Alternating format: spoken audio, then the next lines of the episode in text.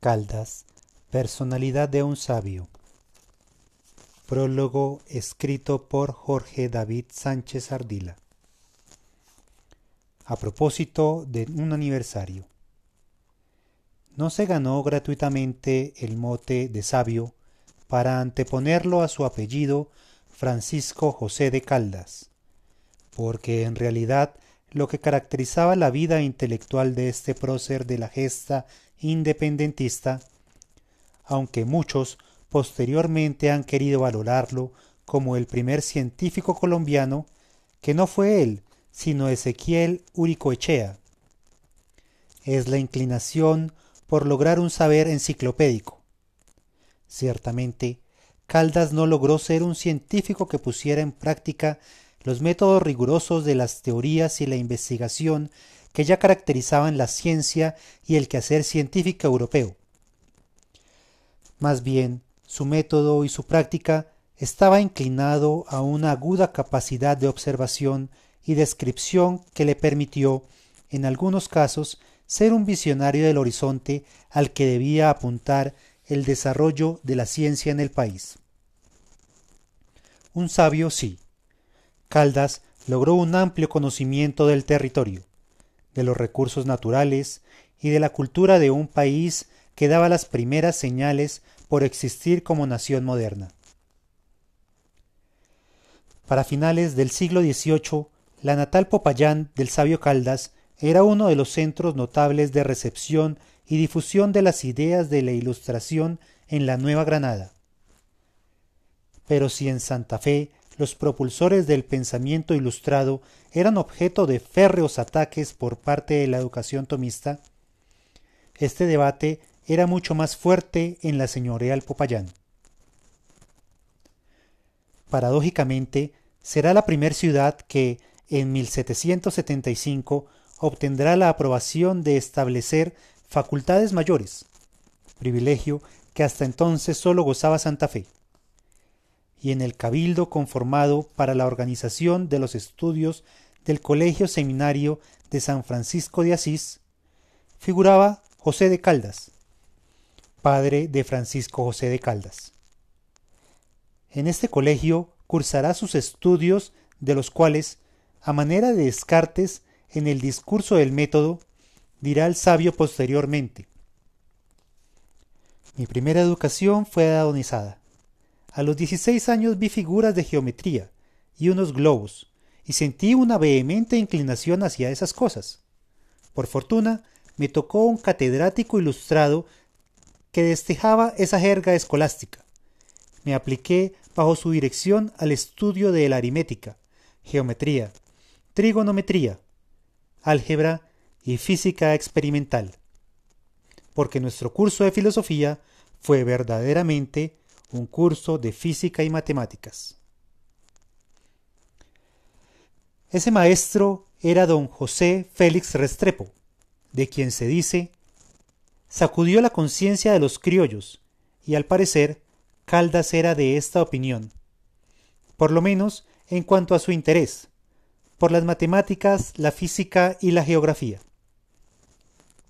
Pero la aguda observación y su capacidad descriptiva la logró el sabio no de la academia, sino de su experiencia viajera como vendedor de ropas, que lo llevó a utilizar largos periplos por la provincia hasta Quito, y que le permitió acopiar un vasto conocimiento que luego haría parte de los escritos que hoy se publican en esta edición. Pero para una universidad que se enorgullece en llevar su nombre, quizá lo más importante de destacar de Caldas es precisamente el esfuerzo y la persistencia, del cual es ejemplo paradigmático en la construcción de un hombre ávido de saber en medio de todas las dificultades y precariedades propias de la época. Un hombre que, como él, completamente amplía su formación académica con una buena dosis de búsqueda autodidacta y que cuando las circunstancias lo exijan, cree sus propios instrumentos para avanzar en el conocimiento. Introducción. Es posible que llame la atención la imagen y presencia de Francisco José de Caldas de diferentes maneras, a lo largo y ancho del país. Su nombre lo llevan, entre otros, la Universidad de la Capital de la República, varias instituciones educativas de primaria y secundaria, de educación formal e informal, bibliotecas, una laguna, un departamento, varios municipios e incluso dos barcos de guerra de la Armada Nacional. También se encuentran varios monumentos de bronce en plazas y lugares públicos. Se le rinden homenajes bien sea por sus aportes científicos, militares o políticos, aunque también diversos comentarios denigrando de su existencia. Se le trata de traidor, racista, clasista, ingenuo y otros epítetos descalificadores para cualquier ser humano. Pero, ¿quién era realmente Francisco José de Caldas? Averiguarlo tiene un inconveniente. Tanto se ha dicho, tanto se ha escrito, tanto se ha homenajeado o vilipendiado que pareciera que alrededor de él se ha construido una coraza de presupuestos que dificultan una mirada desapasionada.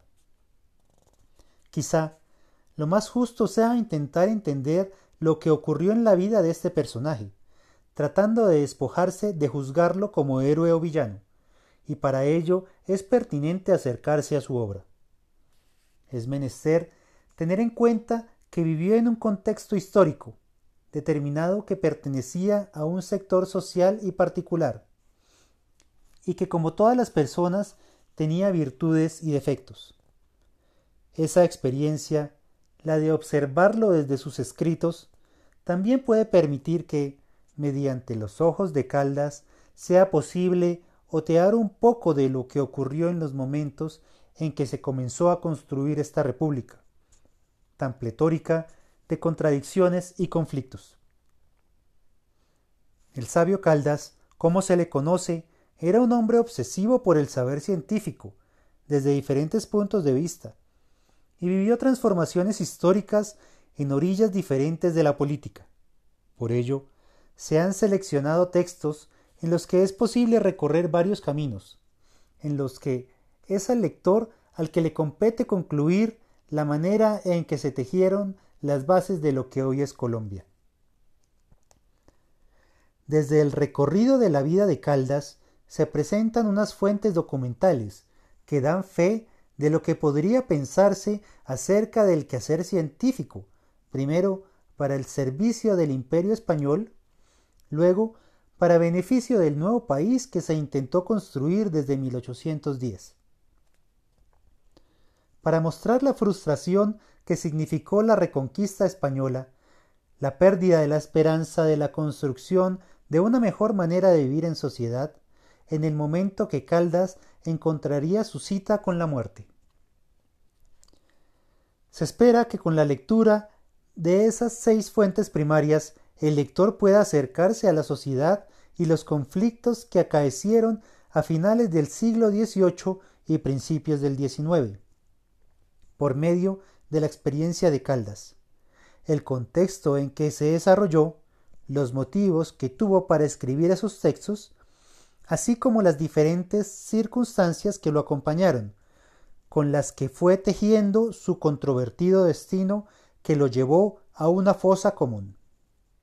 Por último, es pertinente hacer un llamado a abordar la lectura de lo que se entrega a continuación, con la intención de comprender de dónde venimos, a sabiendas que es menester revisar y, si es el caso, reevaluar los conceptos con los que hasta el momento la tradición histórica ha configurado tanto la idea de la construcción nacional como de sus protagonistas. Primera parte. La ciencia al servicio del imperio. Tres años antes del 20 de julio de 1810, cuando tuvo lugar uno de los eventos más publicitados de la historia colombiana, Francisco José de Caldas terminaba de redactar el texto titulado Estado de la Geografía del Virreinato de Santa Fe de Bogotá, con relación a la economía y al comercio. Obra que podrá encontrarse más adelante. Dicho escrito, originalmente más extenso que el que se presenta editado para esta publicación, es considerada uno de los primeros tratados sobre la geografía del territorio que luego se llamaría Colombia. Su autor lo publicó mientras fue individuo meritorio de la expedición botánica y el encargado del Observatorio Astronómico de la capital del Virreinato del Nuevo Reino de Granada. Dichos programas e instituciones habían sido fundados por el Imperio Español, precisamente para conocer y asimismo promover una mejor y más racional administración de los recursos de la colonia neogranadina. A su vez, estas medidas fueron producto de las ideas reformistas que desde hacía algunas décadas habían sido instauradas desde España a partir del ascenso de los Borbones. A través, ellas se buscaba reformar los lineamientos del gobierno, entre otras cosas, impulsando proyectos científicos que estuvieran al servicio de una más efectiva explotación material y humana de los recursos de ultramar.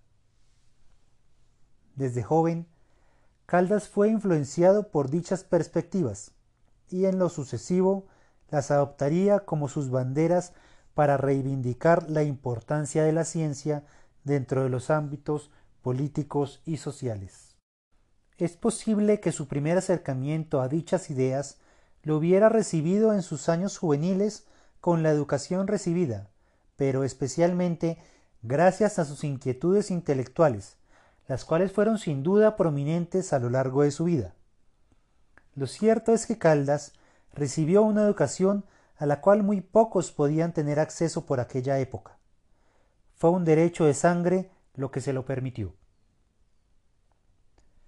Durante la época de dominación española, la sociedad se encontraba dividida en castas, y apenas muy pocos que demostraban descendencia española a través de certificaciones de pureza de sangre, podrían educarse en instituciones prestantes. Con el certificado de pureza de sangre, el candidato a ingresar a una universidad debía demostrar que no tenía mezcla alguna ni de indígena ni de negro, y que sus ancestros provenían de Europa. La pureza de sangre era un requisito no solamente para estudiar, sino también para ocupar puestos de gobierno o de administración pública. Ese fue el caso de prácticamente todos los denominados próceres de la independencia y por supuesto el de Francisco José de Caldas. Su padre, José de Caldas y Gamba, era gallego y su madre, Vicenta Tenorio y Arboleda, si bien era nacida en Popayán, provenía de una aristocrática familia de origen español. En la sociedad colonial, el origen racial de las personas determinaba el rol social al que se podía acceder. Quienes gobernaban y administraban los recursos del país eran los españoles nacidos en España, y sus hijos nacidos en América llamados criollos, quienes ocupaban puestos un poco menores y se consideraban a sí mismos como españoles. Continuaban en forma descendente los denominados mestizos, en general comerciantes, campesinos y artesanos. Le seguían los indios, quienes tenían territorios comunales, con unas leyes particulares dictadas por la corona. Ellos aparte de tener que realizar sus trabajos cotidianos para sus comunidades, requerían generar un excedente para pagar impuestos, además de ejercer labores de servidumbre para los españoles y criollos. En la última escala se encontraban los negros esclavos, cuya cotidianidad estaba determinada casi en su totalidad por sus dueños los que en general eran propietarios de grandes haciendas o de yacimientos mineros. Entre escaños intermedios se encontraban las diferentes mezclas que se pudieron dar, que los españoles clasificaban en 16 principales posibilidades. Dentro de ese panorama creció Caldas, quien desde sus años juveniles tuvo de acuerdo a su educación la oportunidad de acceder a importantes fundamentos de la Ilustración. Este movimiento, originado en Francia e Inglaterra y principalmente desarrollado por letrados, tuvo impacto no solo entre las élites intelectuales de Europa, sino también de América. Fundamentalmente, los ilustrados pensaban que era importante sobreponer la razón a la fe, la experiencia a la creencia y, por supuesto, las ciencias experimentales a la teología. Pero parece que los esfuerzos que la corona española desarrolló para impulsar estos conocimientos dentro del sistema educativo neogranadino fueron ciertamente insuficientes. Por lo menos así lo percibía Caldas, cuando él, un obsesionado por enfocar la razón a la comprensión del universo desde las ciencias de la naturaleza, ingresó en Santa Fe, al Colegio Mayor de Nuestra Señora del Rosario, a estudiar Derecho, como correspondía a un criollo que habría de encargarse de la organización social y la administración de las riquezas del imperio encontró que los fundamentos educativos y de conocimiento basados en la teología y la metafísica no solamente le eran inútiles, sino completamente aburridos. Quizá fue por ello que no terminó su carrera de licenciado y doctor en Derecho, argumentando razones de salud, y por lo tanto únicamente obtuvo el título de bachiller en Derecho. Cuando Caldas regresó a Popayán, no duró ni dos años trabajando en lo que su nuevo título de bachiller en Derecho le permitía, ser juez de menores y asistente de jurisconsultos. Así, desde 1793, con el mismo argumento con que dejó los estudios, es decir, por motivos de salud, no continuó con ese tipo de actividades. Para intentar ganarse la vida, tener un rol social y calmar las inquietudes de su familia respecto a su devenir económico, Caldas se dedicó al comercio, lo que le posibilitó viajar por distintas latitudes, especialmente hacia el Ecuador y a través los valles, ríos y cadenas montañosas de los Andes neogranadinos. No se sabe a ciencia cierta desde cuándo y qué le motivó a asumir una actitud científica mientras visitaba esas regiones, pero poco a poco, con la excusa de sus viajes comerciales, Caldas empezó a observar, medir y registrar los fenómenos naturales que encontraba en el camino. Gracias a ello, fue consolidando un bagaje de conocimientos sobre geografía, física y humana, astronomía, botánica y zoología. Así el asunto del comercio se convirtió en una disculpa perfecta que le permitía hacer lo que él consideraba verdaderamente importante, registrar todo tipo de información que enriqueciera el conocimiento científico del territorio. En los catorce años que transcurrieron entre sus primeras correrías comerciales y el momento en que escribió el texto que se presenta a continuación, Caldas se formó de manera autodidacta, de un modo semejante a como lo hacían los botánicos y geógrafos exploradores de su época. Él también sistematizó las diferentes observaciones que iba realizando, y con perspectiva enciclopédica enlazó y tuvo en cuenta diversas disciplinas, entre las que se encontraban, aparte de las ya mencionadas, la observación de la sociedad, la astronomía de posición y el uso de herramientas de observación. De hecho, Caldas construyó varios de sus propios instrumentos de medición, debido a la imposibilidad de obtenerlos de otra manera. Gracias a esta inventiva, él mismo creó un original sistema de medir la altura de las montañas a partir del punto de ebullición del agua. Caldas también tuvo acceso a pocos pero valiosos textos de los que se publicaban en Europa, y pudo establecer cierta correspondencia con pensadores de diferentes latitudes. Igualmente escribió textos que le permitieron hacerse conocer por personajes como José Celestino Mutis, quien lo contrató para trabajar en la expedición botánica en 1805 y dirigir el Observatorio Astronómico en 1806. Incluso fue el mismo Mutis quien en 1801 lo recomendó como acompañante del barón Alexander von Humboldt en la expedición científica que éste realizaría por América. Pero aunque Humboldt lo había aceptado como su acompañante, finalmente al parecer el barón prefirió antes que un científico como compañero de investigación a un muchacho alegre y bien parecido como colaborador en su travesía. A pesar de ello y de otros diversos contratiempos y desilusiones que Caldas experimentó con respecto a sus anhelos científicos, especialmente debido a la ausencia de una comunidad científica que lo respaldara. Las observaciones y conocimientos adquiridos durante años sin duda influenciaron su pensamiento e hicieron posible que escribiera textos como el La geografía de Santa Fe, en la cual se puede leer como precisamente sus viajes y los conocimientos adquiridos a partir de ellos fueron insumos que le permitieron tener un amplio panorama sobre el país, sus gentes, sus recursos naturales y su geografía.